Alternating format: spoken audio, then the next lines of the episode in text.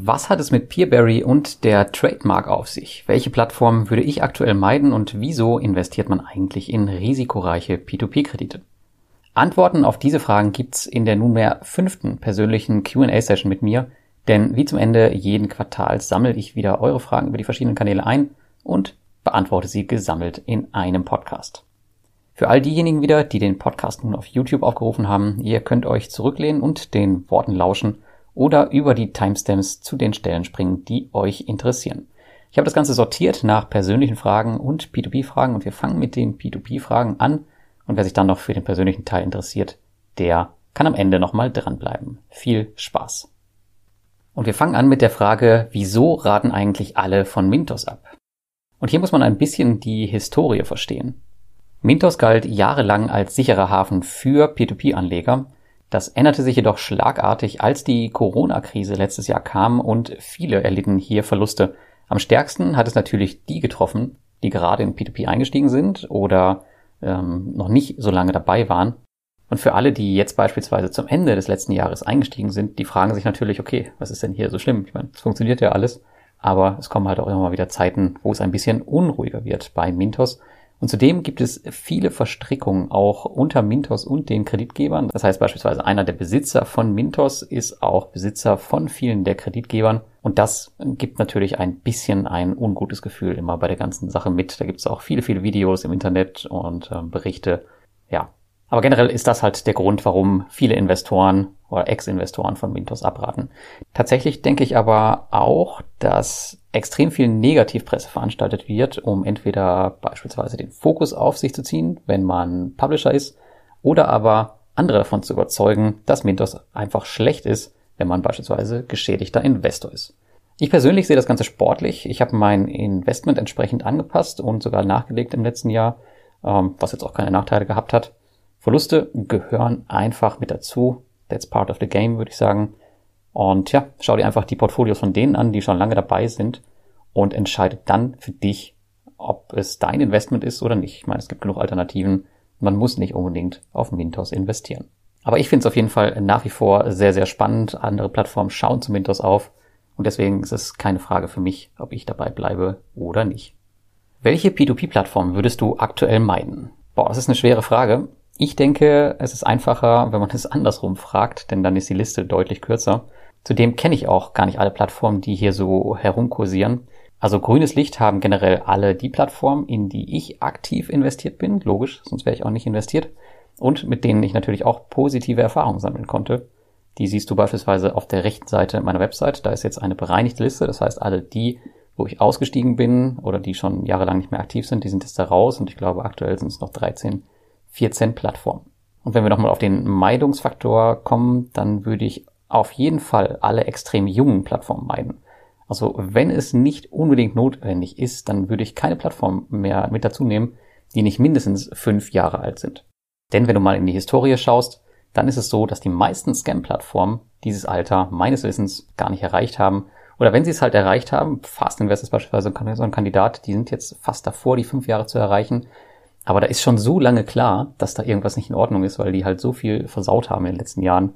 Ja, da weiß man dann eigentlich auch schon Bescheid. Also wenn es nicht unbedingt notwendig ist, dann ähm, warte halt ab oder äh, investiere halt in die Plattformen, die schon ein bisschen etablierter sind. Klar gibt's immer Ausnahmen, aber wenn du jetzt nicht unbedingt dein Geld verbrennen willst, dann gibt's dazu eigentlich keine Notwendigkeit mehr heutzutage, denn es gibt genug Alternativen.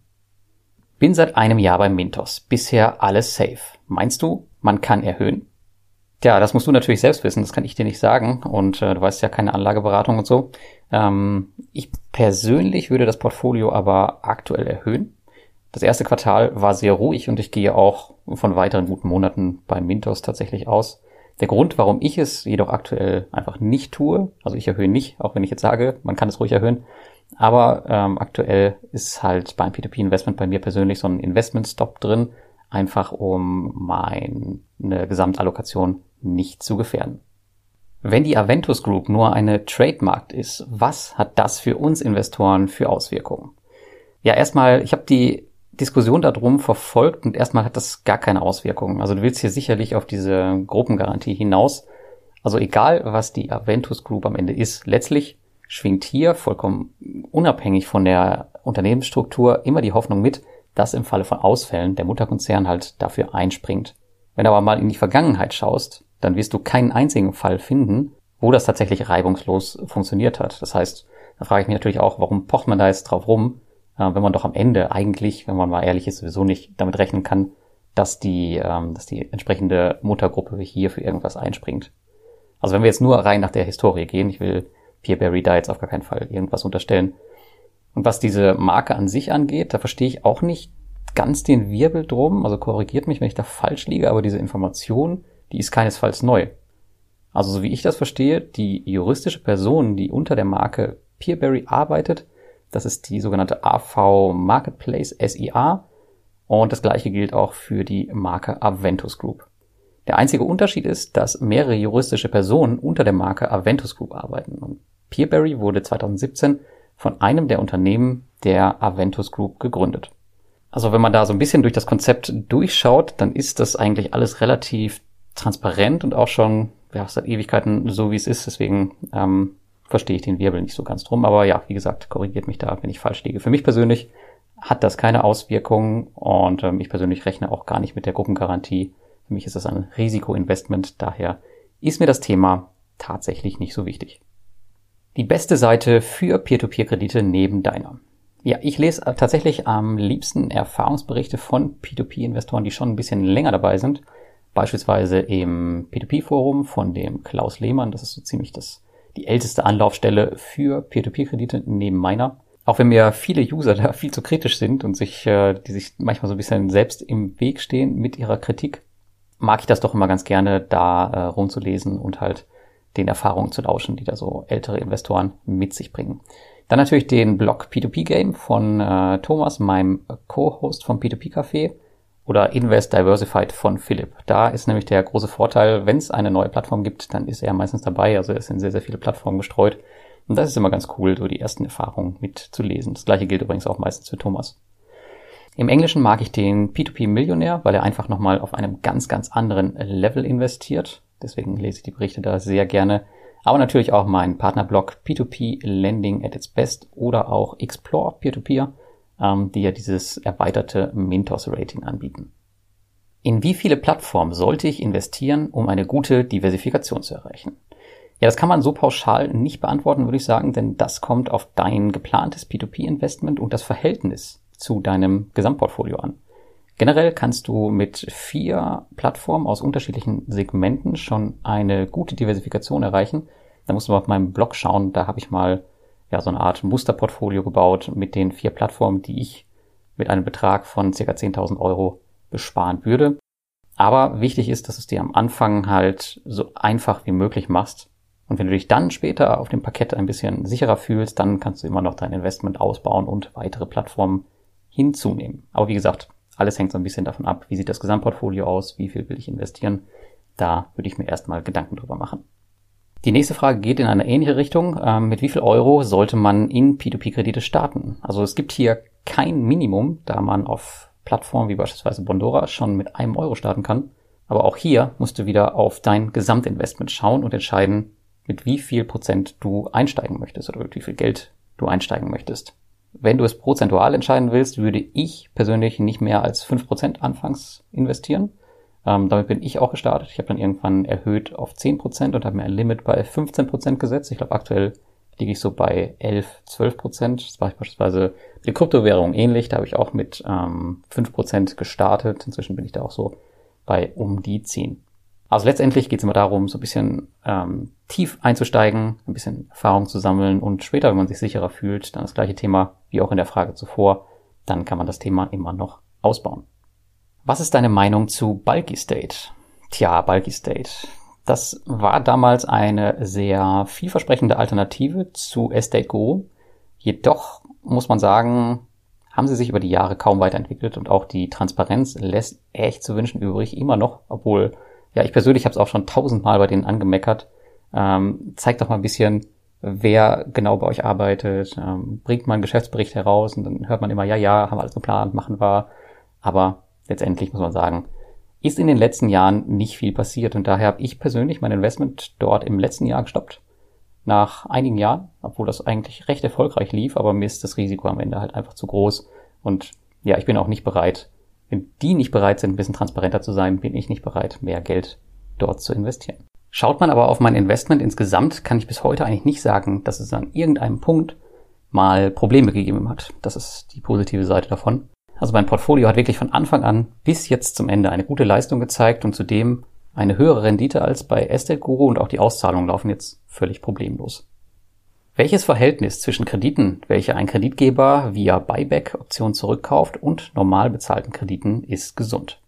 Ich glaube, hier gibt es kein spezielles Verhältnis, was man einhalten sollte. Vielmehr solltest du darauf achten, die richtigen Kreditgeber auszuwählen. Wenn sie dann eine Rückkaufverpflichtung anbieten, ist das echt eine nette Sache und macht die Planung deines Cashflows ein bisschen leichter. Wenn nicht, gut, dann ist das halt so. Und ich persönlich habe hier keinerlei Vorgabe für mein eigenes Portfolio. Finde es natürlich der Transparenz wegen tatsächlich meistens ein bisschen geiler, wenn die Plattformen halt kein Buyback haben. Auf der anderen Seite, wie gesagt, ist dann der Cashflow halt auch nicht so planbar, weil man halt auch regelmäßig Ausfälle zu verzeichnen hat. Denkst du, es werden alle P2P-Plattformen aus Riga nach der neuen lettischen Regulierungslizenz reguliert werden? Nein, denke ich tatsächlich nicht. Ähm, meines Wissens nach sind derzeit sieben Plattformen im Rennen, wovon aber vermutlich, man munkelt, nur fünf lizenziert werden. Ihr könnt jetzt mal rätseln, wer die zwei sein könnten, die vielleicht nicht lizenziert werden und was das dann für Auswirkungen haben könnte. Ganz klar ist aber, Plattformen, die nicht lizenziert werden, haben in Lettland tatsächlich keine Zukunft mehr und müssen zwangsläufig ihre Jurisdiktion dann verändern, um weiter wirtschaften zu können. Zusätzlich dazu werden sie natürlich auch noch einen extremen Vertrauensverlust erleiden. Und äh, da bin ich auch mal sehr gespannt, wie die entsprechenden Plattformen dann damit umgehen werden. Hast du den Eindruck, dass mehr Peer-to-Peer-Kredite bei Immobilienplattformen wie Estate Guru ausfallen? Hatte vor Corona keine Ausfälle, jetzt schon zwei hintereinander. Ja, ich habe tatsächlich das Gefühl auch, auch ich sehe eine gesteigerte Anzahl an Krediten in Rückholung, wenn ich auf mein Portfolio schaue. Die Frage ist halt, ob das jetzt wirklich an Corona liegt oder einfach der natürliche Lauf der Dinge ist. Aktuell habe ich knapp 20 Projekte in Rückholung von 139, das noch als Info nebenbei. Ähm, ja, ich finde es aber völlig im Rahmen, wenn man auf die Bilanz von Esteco schaut, dass sie bis jetzt noch jeden Kredit zurückgeholt haben und das zeugt ja auch schon von einer gewissen Erfahrung, mache ich mir da gar keine Sorgen. Wenn man es jetzt mit Crowdestor vergleicht, da habe ich jetzt aktuell auch 20 Projekte, die mehr oder weniger ausgefallen sind oder mehr als 91 Tage verspätet sind und ähm, das halt bei einer Gesamtanzahl von knapp 65 Projekten. Das ist dann schon mal eine andere Hausnummer und zusätzlich dazu ähm, ja, hat die Plattform halt gar keine Erfahrung. Also da bin ich dann lieber bei Estate Guru und weiß, dass die halt ihre Defaults auch entsprechend dann zurückholen können. Und dann ist das auch gar kein Problem für mich, wenn da die Ausfallraten hier und da mal steigen. Was sind die Vorteile des Zweitmarktes und was sind die Gefahren? Ja, die Vorteile liegen auf der Hand. Du hast eine sofortige Ausstiegsmöglichkeit aus den Krediten. Natürlich musst du dafür eventuell einen bestimmten Abschlag hinnehmen, aber prinzipiell hast du, wenn du recht schnell bist, je nachdem, ähm, wie der Gesamtmarkt aussieht, wo du gerade deine Kredite anbietest, hast du ganz gute Chancen, da sofort rauszukommen.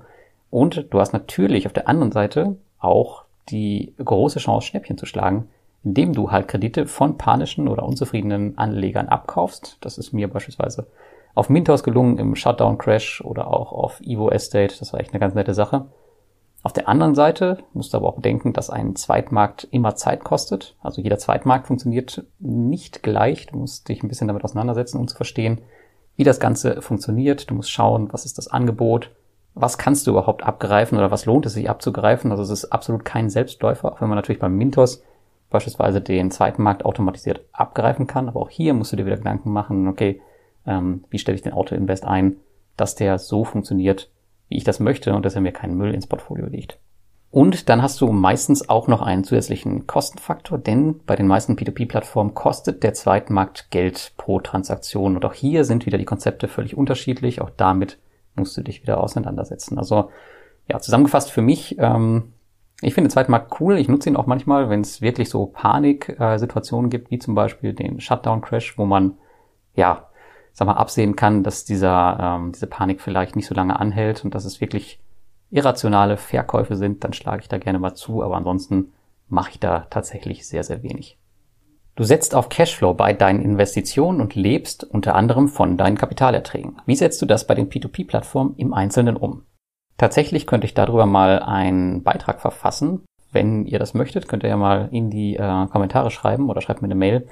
Ähm, letztlich arbeite ich immer nach dem sogenannten von mir äh, benannten 100-Euro-Scheinprinzip. Das bedeutet also, dass ein Investment, vollkommen egal welcher Art, 100 Euro abwerfen muss, bevor ich anfange, mir die Zinsen auszahlen zu lassen. Natürlich gibt es hier Ausnahmen wie Bondora oder auch meine Krypto-Investments, aber zum größten Teil halte ich das so. Das bedeutet also, wenn jetzt zum Beispiel Twino, weil das jetzt gerade aktuell der nächste Fall sein wird, so weit aufgebaut ist, dass ich 100 Euro Zinsen im Monat bekomme, dann ist der Zeitpunkt erreicht, wo ich dann monatlich die 100 Euro einfach abziehe und auf mein Privatkonto überweise und sie dann entsprechend verkonsumiere, ähm, auf mein Aktiendepot weiterschicke, whatever. Und so mache ich es beispielsweise bei den Aktien auch. Also ich baue meistens Aktienpositionen so weit auf, bis sie circa 100 Euro Dividende im Monat abwerfen und ähm, die verteile ich dann um auf andere Investments oder wenn es halt gerade benötigt wird, dann verlebe ich sie auch oder bezahle davon einen Urlaub oder sonst was. Und da sieht man auch schön, wenn man diese Taktik verfolgt, ähm, ja, was es eigentlich für eine Summendiskrepanz ist zwischen P2P-Krediten und ähm, einer soliden Dividendenaktie. Also du brauchst halt extrem viel mehr Geld, um diese 100 Marke pro Monat zu erreichen, als es halt bei P2P-Krediten brauchst. Ich meine, bei Swapper, wenn du da eine Jahresrendite von irgendwie 15 Prozent hast, dann brauchst du halt echt nicht viel Kohle, um halt auf diese 100 Euro monatlich zu kommen. Während man, ja, bei einer Procter Gamble oder sowas, da brauchst du halt schon ein bisschen Geld auf der Kante, damit sich das Ganze lohnt. Aber an sich ist das so das Konzept, wie ich meinen Cashflow aufgebaut habe. Und so setze ich dann auch die Diversifikation ganz schön zusammen, weil natürlich ähm, klaffen die Beträge ein bisschen auseinander, aber generell liegt das dann immer so in einem ähnlichen Rahmen je Anlageklasse. Wie erklärst du dir, dass manche Finanzportale, YouTuber, Investoren P2P nie mit einem einzigen Wort erwähnen? Ja, ich denke, viele haben P2P-Kredite als Investment einfach nicht auf dem Schirm, da sie einen ganz anderen Fokus haben und zudem muss man auch sagen, dass P2P jetzt noch nicht das Mainstream-Investment für die breite Masse ist. Also ähm, du, der sich jetzt vielleicht gut mit P2P auskennt und da investiert ist, der beschäftigt sich damit und ähm, verfolgt die News, aber für andere ist das komplett blank. Ja, also P2P ist noch lange kein Mainstream-Investment und das ist halt mit ein Grund, glaube ich, warum das viele einfach nicht auf dem Schirm haben. Also da muss man ein bisschen aus seiner Bubble raustreten und mal schauen. Ich meine, frag mal bei dir in der Nachbarschaft rum, wie viele P2P-Kredite kennen. Das wird wahrscheinlich nicht viele geben, die dann sagen, ja, ich bin hier bei Mintos investiert. Und auf der anderen Seite ist es auch so, ich meine, versuch mal 10.000 Euro bei Wire Invest oder Twino anzulegen. Du musst dich halt ständig mit Cash-Track auseinandersetzen. Darauf haben natürlich auch die wenigsten Bock. Das bedeutet also, P2P-Kredite sind eigentlich, bis auf wenige Ausnahmen, kein Investment jetzt für einen größeren Geldbeutel. Das heißt, jemand, der jetzt irgendwie ähm, große Summen rumschieben möchte im Bereich von 100.000 bis 500.000 Euro, der kann halt auf Plattformen gehen wie Bondora, wenn sie jetzt kein Limit haben bei Go and Grow oder bei äh, auf Estate Guru mit Immobilienkrediten oder vielleicht auch auf Mintos, aber dann wird's halt auch schon dünn, da ist halt nicht mehr viel mehr. Und das wird mit Sicherheit auch ein Grund sein, warum es für viele einfach nicht interessant ist. Du hast vor kurzem damit angefangen, monatlich P2P-Treffen abzuhalten, sicherlich vor dem Hintergrund, diese irgendwann kostenpflichtig zu machen, oder? Tja, da muss ich dich enttäuschen. Ähm, ich bin zwar Kapitalist und habe in meinem Jahresrückblick 2020 auch gesagt, dass ich den Blog ein bisschen auf unabhängigere Beine stellen möchte, was, ich, was auch bisher ganz gut klappt. Vielleicht ist dir aufgefallen, wenn du meine Blogartikel verfolgst, dass in den letzten Beiträgen mehr und mehr die Affiliate-Links verschwunden sind zu den Plattformen. Aber ähm, zu der Gegenmonetarisierung dessen nutze ich jetzt nicht die Treffen und ähm, habe das auch nicht vor. Also die bleiben langfristig kostenfrei, monatlich Einzig die Infrastruktur wird über Spenden finanziert. Übrigens für alle, die diese Q&As mögen, die ich hier quartalsweise abhalte, ähm, wir machen das auch im Rahmen des P2P-Cafés, ebenfalls monatlich. Und dann zu den wichtigsten und aktuellsten Fragen aus den Community-Treffen. Also es kann durchaus sein, dass ähm, das Format, was du jetzt hörst, dass es dann langfristig überflüssig wird und dass wir das dann in das P2P-Café überführen. Also wenn dich das interessiert, dann abonniere gerne den Podcast P2P-Café bei deinen gängigen Podcast-Apps. Und dort wirst du dann auch immer die Informationen in den QAs zum nächsten Treffen erhalten. Ein ETF auf den S&P 500 macht durchschnittlich mindestens 10%. Wieso also in ein Hochrisikoprodukt wie P2P mit ähnlicher Rendite investieren? Ja, der Grund ist ganz einfach und das ist die Stabilität. Während du im Aktienmarkt einer gewissen Volatilität unterliegst, merkst du davon in einem gut diversifizierten P2P-Portfolio so gut wie nichts. Natürlich gibt es jetzt auch hier keinen aktuellen Wert, der bestimmt werden kann. Und ähm, beim Shutdown-Crash im letzten Jahr hat man ganz gut gesehen, dass es natürlich kurzfristig auch Ausfälle geben kann, auch ganzer Plattform. Aber bist du gut gestreut und diversifiziert, wirst du das tatsächlich kaum merken. So ist zumindest meine Erfahrung jetzt ähm, nach, wie sind es jetzt, sechs Jahre. Und wenn wir von den ganzen natürlichen Börsenschwankungen sprechen, die wir nun mal hin und wieder haben, zwischen 10, 15 Prozent, wirst du diese eigentlich überhaupt gar nicht merken. Also zumindest habe ich noch nie gemerkt. Ich sehe P2P also seit jeher eigentlich als eine echt sinnvolle Ergänzung zum Aktienmarkt an. So, und jetzt gehen wir über zu den persönlichen Fragen an mich. Also der P2P-Teil ist an der Stelle jetzt beendet. Und die erste Frage hierzu ist, ich habe gehört, dass du früher viel Geld mit Sportwetten verdient hast. Kannst du dazu etwas mehr erzählen?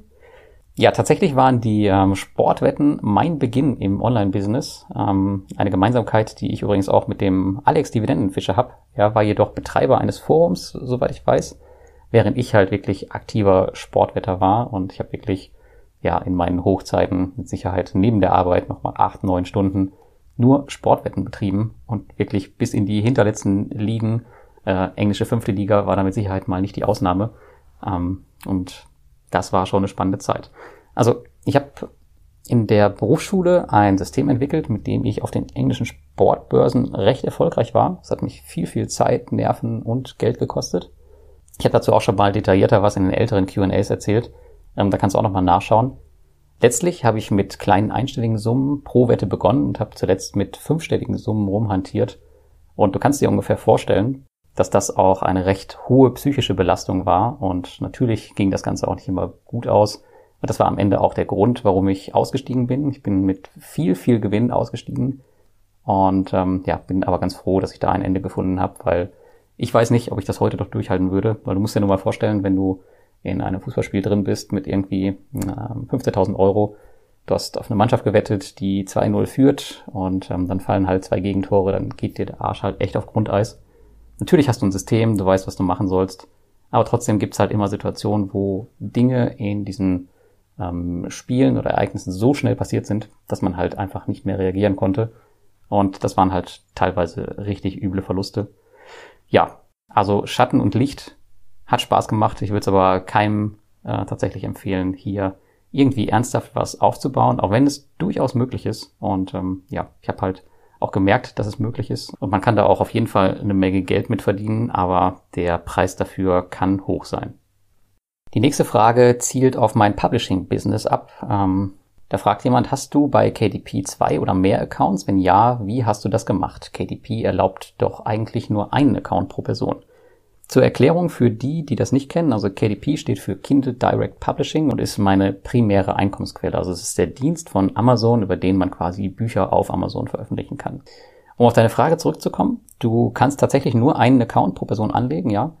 Jedoch ist auch bei KDP oder meinem Geschäft allgemein Diversifikation für mich ungemein wichtig, vor allem wenn man mit vielen verschiedenen Autoren zusammenarbeitet, so wie ich das halt tue.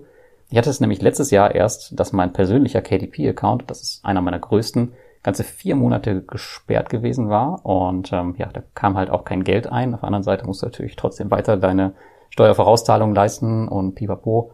Das war dann nicht so nett. Und genau um so einem Fall vorzubeugen, habe ich halt irgendwann angefangen, ähm, viele KDP-Accounts zu eröffnen. Das läuft dann meistens so, dass ich bei der Arbeit mit einem Autor einen KDP-Account für ihn anlege, den ich allerdings dann im Nachhinein verwalte. Das ist dann auch mit der Abrechnung ein bisschen einfacher, da ich die Rechnung dann an ihn stelle und keine Abrechnungen anfertigen muss. Und falls du jetzt auch in dem Bereich Amazon äh, irgendwie tätig bist und nur einen Account hast und sagst, ja, das kann mir nicht passieren, mein Account wird, nicht schon, wird schon nicht gesperrt, ähm, das wird dir früher oder später passieren, deswegen kann ich dir da auch nur raten, echt ein bisschen auf Diversifikation zu setzen, vor allem wenn das irgendwie deine Haupteinnahmequelle ist oder einer deiner Haupteinnahmequellen. Das können ganz banale Dinge sein, wie, keine Ahnung, auf einmal gibt es neue Verifikationsregeln für die äh, Bankaccounts, so wie es jetzt bei mir war, und dann passt das irgendwie nicht mehr zusammen und die Überweisungen kommen nicht mehr an und dann dauert es monatelang, bis sie das gelöst haben. Also sucht ihr da auf jeden Fall eine, eine Alternative und setzt dann nicht nur ähm, ja, auf eine Säule.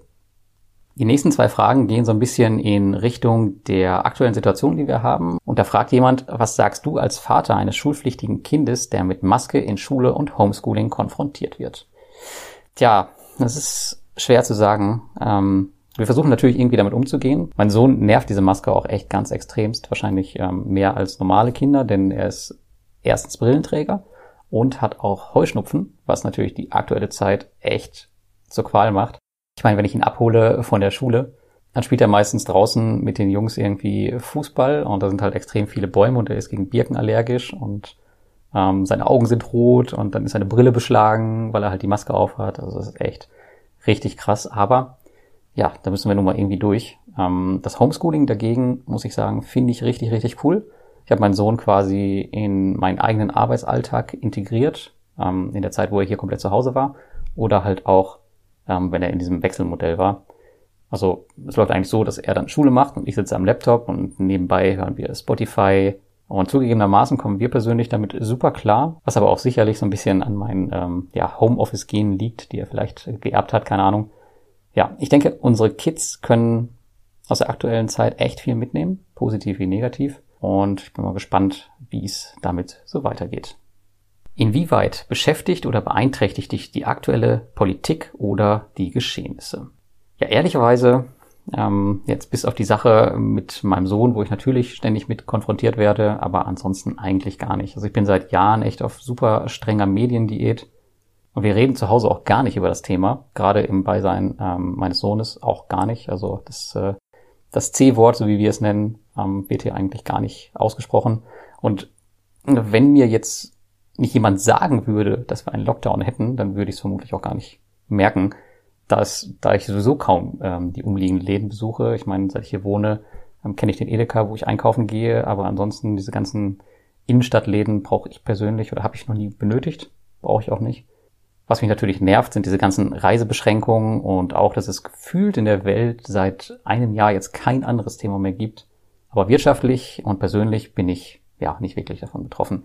Tatsächlich sehe ich natürlich auch einige Vorteile, beispielsweise die gewonnene Zeit, die ich jetzt mit meinem Sohn habe. Also wir hatten es gerade in der Frage davor mit dem Homeschooling, also alles, was Nachteile mit sich bringt, hat auch hier und da auf jeden Fall seine Vorteile. Das darf man auch nie außer Acht lassen. Wenn du dich dauerhaft außerhalb Europas aufhalten müsstest, welche Weltregion würdest du wählen? Nordeuropa, Südeuropa oder Asien? Ja, ich würde vermutlich Asien wählen, aber nicht das Asien, woran ihr jetzt denkt, also nicht Thailand, nicht Strand und Co., sondern mich interessiert tatsächlich sehr der Bereich äh, Japan und Taiwan, wobei ich Japan auf jeden Fall bevorzugen würde. Denn ja, ich habe es jetzt schon besucht, es war echt eins der, eine der beeindruckendsten Kulturen, die ich bisher so kennengelernt habe. Und ich mag einfach den Respekt und die Höflichkeit, den sich die Menschen gerade in Japan entgegenbringen. Und man muss auch ehrlicherweise sagen, sie sind uns in vielen, vielen Dingen weit voraus. Und das ist ein Land, was ich auf jeden Fall nicht zum letzten Mal besucht haben werde. Und ich plane auf jeden Fall in Zukunft da auch mal ein bisschen äh, längere Zeit zu verbringen. Das ist auch ganz, ganz günstig da, denn das Visum, da kann man, glaube ich, drei Monate einfach so bleiben. Dann kannst du halt vielleicht mal nach Taiwan rüberwechseln und wieder zurück. Das geht auch. Also von daher bietet sich da auf jeden Fall die Möglichkeit, so ein bisschen länger da zu verweilen. Aber es ist auch auf jeden Fall eins der teuersten Länder, die ich, glaube ich, je besucht habe. Aber auch hier gibt's halt Möglichkeiten, wie man ein bisschen günstiger unterwegs sein kann. Du hast große Summen investiert und machst das öffentlich. Hast du keine Sicherheitsbedenken dabei, Erpressungen oder ähnliches? Nein, habe ich tatsächlich nicht. Ich habe auch schon seit Jahren nicht mehr meine echte Adresse im Impressum und glaube auch sonst tatsächlich eher an das Positive im Menschen, auch wenn ich natürlich weiß, dass es die Gegenbeispiele gibt. Klar, die gibt's immer. Es ist auch immer ein schmaler Grad zwischen Transparenz und Offenheit. Beispielsweise lege ich ja auch nur mein P2P-Investment offen und das auch noch nicht seit Ewigkeiten. Also ich mache das seit Anfang 2020, weil ich halt einfach gemerkt habe, ähm, wie wichtig das ist, dass man einfach offen über die Dinge ist, über die man auch spricht und auch eine gewisse Summe mit seinem eigenen Geld investiert hat, um halt auch eine gewisse Erfahrung auszustrahlen, um den Menschen halt damit auch so ein bisschen ähm, ja, Vertrauen zu geben, und auch so ein bisschen die Position einer ja, Leitfigur einzunehmen. Aber natürlich bringt es auch äh, auf der anderen Seite wieder ein bisschen die Verantwortung mit sich. Das beispielsweise auch mit einem Grund, warum ich meine mein P2P-Portfolio im letzten Jahr so eingedampft habe, nachdem halt die ganzen Scams rauskamen, war es mir halt doch echt zu gefährlich. Also ich bin heilfroh, dass ich von den meisten ähm, nicht betroffen gewesen bin und jetzt auch keinen signifikanten Anteil an meinem Portfolio irgendwie verloren habe oder so. Ähm, da bin ich noch ganz gut weit weggekommen. Aber da muss man halt ein bisschen schauen, wie man diese ganzen Informationen immer transportiert. Und das geht tatsächlich nur, wenn man eine gewisse Art von Offenheit, glaube ich, zeigt und natürlich auch seine Misserfolge zeigt. Ich meine, die ganzen Plattformen, ähm, die verschwinden jetzt nicht von meinem Blog, sondern die stehen halt langfristig alle in der Statistik drin, so dass man halt auch sehen kann, ähm, dass von den, weiß ich nicht, am Ende 30 Plattformen, die man investiert hat, nur halt 14 oder 13 übrig geblieben sind. Aber ansonsten zeige ich wirklich nur das P2P-Investment offen aber das Einkommen aus meinem Business beispielsweise, ähm, den Dividenden, was auch immer. Ich meine, die meisten, die auf meinen Blog kommen, die wissen ja auch nicht, dass ähm, beispielsweise mein Haupteinkommen im Publishing-Bereich liegt und jetzt nicht irgendwo anders, weil ich es halt auch gar nicht breit trete. Also es bestehen schon Möglichkeiten, halt auch gewisse Dinge ähm, gleichzeitig aus der Öffentlichkeit komplett rauszuhalten oder so gut es geht rauszuhalten und halt wirklich nur das öffentlich zu machen, was man halt auch öffentlich machen möchte. Und das sind bei mir halt die P2P-Investments, aber ich habe persönlich da tatsächlich keine Sicherheitsbedenken bei. Und zudem muss man auch sagen, ähm, das äh, Ende ist jetzt noch nicht nah, aber ich werde mit Sicherheit diesen Blog auch nicht mein ganzes Leben lang betreiben. Irgendwann werde ich das Ding sicherlich beenden und dann wird man sowieso hoffentlich aus der Öffentlichkeit wieder so schnell verschwinden, wie man da eingetreten ist. Das war die fünfte P2P QA. Wenn dir das gefallen hat, dann abonniere und like gerne meine Kanäle und wir hören uns beim nächsten Mal.